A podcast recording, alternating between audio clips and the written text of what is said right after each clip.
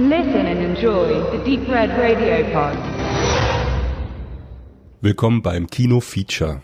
Wir sprechen, beziehungsweise die Jungs sprechen über Glass von M. Night Shyamalan. Ähm, den habe ich nicht gesehen, aber ich habe Unbreakable vor Ewigkeiten gesehen. Und dann kam Split raus und ich war tatsächlich positiv überrascht, dass der das Universum jetzt verbindet mit dem Film. Max, wie, wie ist er? Ich habe ihn gestern erst gesehen, in dem Moment, wo wir jetzt sprechen. Er ist noch relativ frisch. Ich bin noch unentschlossen. Ich habe vielleicht wieder den kleinen Fehler gemacht, mich selber ein wenig zu hoch zu hypen, weil nach Split war ich halt wirklich extrem gespannt, genau wie das passiert, was du gerade gesagt hast und wie auch die Hintergründe sind. Und bei dem Regisseur kann man ja eigentlich auch immer so die gewissen Kniffe erwarten und ich muss ihn vielleicht noch ein zweites Mal sehen, um jetzt mir eine abschließende Meinung zu bilden, zu sagen, ob ich den jetzt total super fand oder minimalst enttäuscht bin. Da schwanke ich jetzt noch dazwischen, weil wir wollen ja jetzt auch gar nicht zu tief einsteigen. Ist er mir erstens ein Tick zu lang gewesen. Ich weiß nicht, ob ihr die äh, das Gefühl auch hattet. Der geht da gute zweieinhalb Stunden. Da war irgendwie Unbreakable und auch Split wesentlich kom kompakter mit so jeweils 100 Minuten. Ähm, der ist jetzt irgendwie, sollte epischer wirken. Der hat seine Längen gehabt und der große Knall hat mir ein bisschen gefehlt. Benedikt schüttelt nickend mit dem Kopf. Es gab ja den großen Knall für den Film, aber der ist dann eben doch wesentlich kleiner, als er auch in der Handlung angekündigt wird oder das Szenario, was geschehen könnte. Ich muss zugeben, dass ich jetzt eigentlich alles Mögliche dazu sagen möchte, aber ich sofort auf, weil ich habe nur die Plane im Kopf. Die Plane, die auf dem Wassertank ist, außerhalb des Gebäudes. Man sieht sie zweimal. Die ist computeranimiert. In dem Film ist nichts computeranimiert, was offensichtlich ist. Und die, eine Abdeckplane für eine Wassertonne ist computeranimiert. Und ich habe mir gedacht, warum? Warum tut man das? Ich habe das nicht verstanden. Haben die echt die ganze Zeit, äh, ja, ganz wichtig immer die, die Abdeckplane. Und dann und gab's und haben sie vergessen und dann, oh, danach, oh Gott, die müssen wir jetzt drauf machen. Ich meine, die kostet eine gute Abdeckplane, kostet vermutlich 50 Dollar im Baumarkt in den USA und die tun dafür mehrere tausend Dollar eine Abdeckplane animieren, die nicht mal eine Rolle spielt, großartig. Naja, zur, zur Verteidigung würde ich halt schon sagen, also meinst du jetzt auf dem Tank oder auf dem Ja, auf dem, aus dem Außer, Außentank, wo er, wo sie zum Schluss reinfallen. So, ja. Naja, ich meine, vielleicht ist das aus sicherheitstechnischen Gründen heutzutage in den USA nicht mehr erlaubt, weil in gewisser Weise doch relativ gefährlich, denn wenn man sich in dieser Optikplane verheddert. Äh, mich würde mal interessieren, ich habe nicht gesehen, wie ist Bruce Willis. Ich fand Unbreakable damals gut, weil äh, nach The Sixth Sense, den man ja einmal gesehen hat und dann weiß man, was los ist und der macht kein zweites Mal Sinn, fand ich Unbreakable hübsch reduziert, äh, sehr stimmungsvoll, düster und äh, den, den will ich auch jetzt endlich mal wieder gucken. Und ähm, hat der so eine ähnliche Stimmung, Glas, wie Unbreakable? Ähm, die bleiben alle in ihrer, ihrer Rolle, bleiben auch alle in ihrem Schema drinne, wie man es halt kennt von Unbreakable. Er wirkt ja auch, äh, ganz ehrlich, also wir hatten halt beim Gucken, ich und Benedikt, gab es zum Beispiel die Szene in seinem Sicherheitsladen, den jetzt Bruce Willis hat, um Firmen und Privatleute auszustatten, taucht halt M. Night Shyamalan auf, auf als Cameo. So wie er es in vielen und ich Filmen so, Und ich so, wie wollen Sie das jetzt erklären? Damals Unbreakable war doch der, der Typ, der hier so Drogen vertickt auf dem Klo im Stadion. Und da gehen die tatsächlich gleich ein paar Sekunden später drauf ein, so, ja, ich hatte früher mal eine wüste Kindheit gehabt, Jugend, ähm, Sie kennen mich doch, Sie waren doch, Sie haben doch im Stadion gearbeitet. Das ist gut, dass die schon versuchen, die Brücke zu schließen. Bruce Willis ist nicht mehr so in dieser Stimmung drinne, wie er bei Unbreakable ist. Wir hatten ja auch im Vorfeld nochmal drüber geredet. Er spielt einen unverletzlichen, unsterblichen Charakter, der aber lebensmüde ist, der eigentlich keine Lust mehr hat, weiterzuleben. Also eigentlich die ganze Zeit, der ist stark depressiv, der hat eigentlich, der ist mit Leben gefüllt, unsterblich zu sein, will es aber eigentlich gar nicht haben. Und genauso ist es ja bei Class so, der eingeschränkt ist in seinem Körper, dass das seine Falle ist. Das ist ja bei vielen so. Ähm, und die bleiben schon ihrem Schema treu, wird halt aber leider durch das Setting dieser Anstalt, wo das alles spielt, diesem Kammerspiel ja schon fast, wird das Ganze ein bisschen aufgebrochen und leider nicht so, das wirkt alles so ein bisschen überstürzt. Ich denke, man hätte da ein bisschen mehr an der Glaubwürdigkeit auch arbeiten müssen, denn es ist eben schade, dass, was dann eben auch irgendwann auffällt, dass diese drei wirklich äh, hochbegabten, schrecklichen Menschen, die unter Verschluss gehalten werden müssen, in einem Umfeld zwar mit vielen technischen Gimmicks äh, in, in, in Schach gehalten werden, aber an realem menschlichem Personal eigentlich irgendwie nie jemand da ist und das auch die Schwachstelle ist am Ende, die eben dazu führt, dass das große Finale passiert. Und das fand ich halt schon. Jetzt sitzt mir gerade Schlock gegenüber, Entschuldigung. Ein Schlocker der Spitzenklasse. Ähm, und das hat mich so ein bisschen gestört, dass das halt so naiv hingenommen wird. Ähm, zwei Sachen nochmal zum Allgemeinverständnis. Relativ am Anfang des Films landen alle drei genannten in dieser Psychiatrie. Was man im Trailer ja sehen was man kann. im Trailer sieht, wir spoilern da nicht. Und jetzt gibt es dort eine Psychologin, Psychiaterin, deren Aufgabe ist es, denen wieder zurück in die Realität zu verhelfen, nämlich denen klarzumachen, ihr seid keine Superhelden, ihr bildet euch das ein und entwickelt dadurch diese gewissen Kräfte, Fähigkeiten und Begabungen. Und nur so kann ich euch, zumindest ihr beiden bösen Buben, vor vielleicht Schlimmeren retten. Und das ist so die, die Ausgangsbasis. Als zweites, du hast gesagt, der Film wirkt ein bisschen überstürzt und nicht wie, wie Unbreakable so groß und, und, und erhaben. Also ich habe jetzt gelesen, dass die ursprüngliche Fassung ging dreieinhalb Stunden und dann musste eine Menge rauskürzen. Manchmal ist das, tut das ja im Film gut, manchmal letztendlich ja auch nicht. Ja, und Da hätte ich eine Frage äh, diesbezüglich, Max. Wenn du sagst, die ursprüngliche Fassung war dreieinhalb Stunden, das kennt man ja, äh, und dann fügt der drei Charaktere aus vorher zwei Filmen zusammen zum Universum, was er ja so noch nicht gemacht hat. Würdest du das einschätzen? Ist das so ein bisschen sein Versuch, nochmal so einen letzten großen Hammer zu bringen? Und ich steuere jetzt ganz bewusst auf die Diskussion an, ist Shyamalan ein super Regisseur oder ist er, hm, äh, er hat ja einige Filme gedreht, die wir auch alle teilweise sehr schätzen, aber es ist schon so, dass ihm dieser große Erfolg ausgeblieben ist, außer von Six Sense. Das war ja der Knüller und dann war ja eigentlich nichts mehr groß.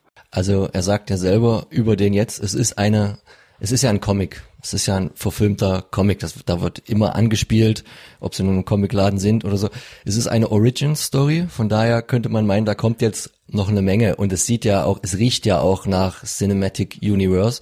Diese Verbindung, wobei ich mir nicht sicher bin, ob das wirklich so geplant war. Der ursprüngliche Plan war ja, das Beast, den Anti-Helden im äh, Split, als Nebenfigur schon in Unbreakable zu packen und das wäre zu viel geworden. Deswegen er hatte das damals schon. Es ist jetzt nicht was, was er kon konkret irgendwie 15 Jahre später mit einer fixen Idee meinte, jetzt verweben zu müssen.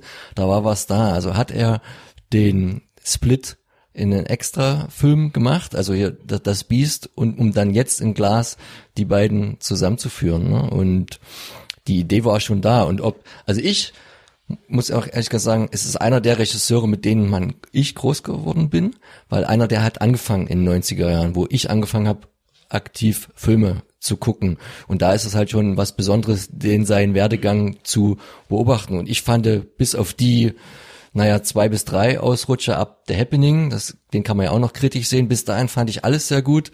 Und dann ab The Visit auch wieder ziemlich gut. Und deswegen, also ist er in meinen Augen immer noch sehr hoch gerankt mit wenigen Aussetzern. Und die wenigen Aussetzer hat er da gehabt, wo er kommerziell geworden ist, wo er für andere gearbeitet hat, wo er von Will Smith 80 Millionen in die Hand bekommen hat, weil ihm niemand anders den After Earth drehen wollte, damit er seinen Sohn ein bisschen inszenieren konnte. Und da das hat's dann nicht so richtig getaugt, würde ich sagen. Aber bei den kleinen Stoffen, wo er Auteur gewesen ist, wo er sich selber verfilmt hat, finde ich, ist das eine sehr starke Leistung durchgehend, auch trotzdem immer, auch wenn der Kniff natürlich nie wieder so krass war wie bei Six Sense, ähm, immer wieder was interessant, fantastisches dort auf die Kinoleinwand zu zaubern.